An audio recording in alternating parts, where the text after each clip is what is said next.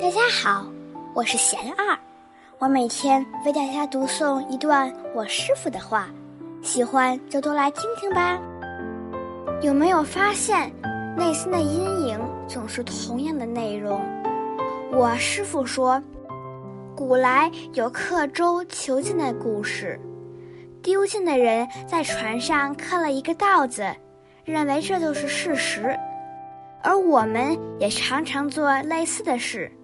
一件事情已经过去，但我们在心里刻了一个印象，并且牢牢执着于心中的这个影像，对现在的因缘视而不见，那又如何能够经营未来呢？要把内心转变一个方向，真正用心去思维佛法告诉我们的道理。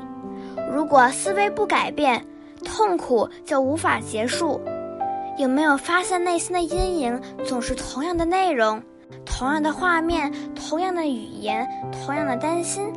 这就是执着，是内心单一固定的思维模式。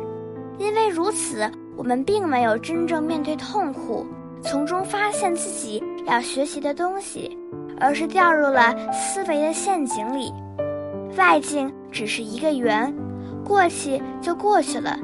而我们内心的烦恼被触发了，烦恼的时候想问题都是非理作意，会接二连三落入烦恼陷阱，给自己设置许多过不去的关卡，钻到牛角尖去。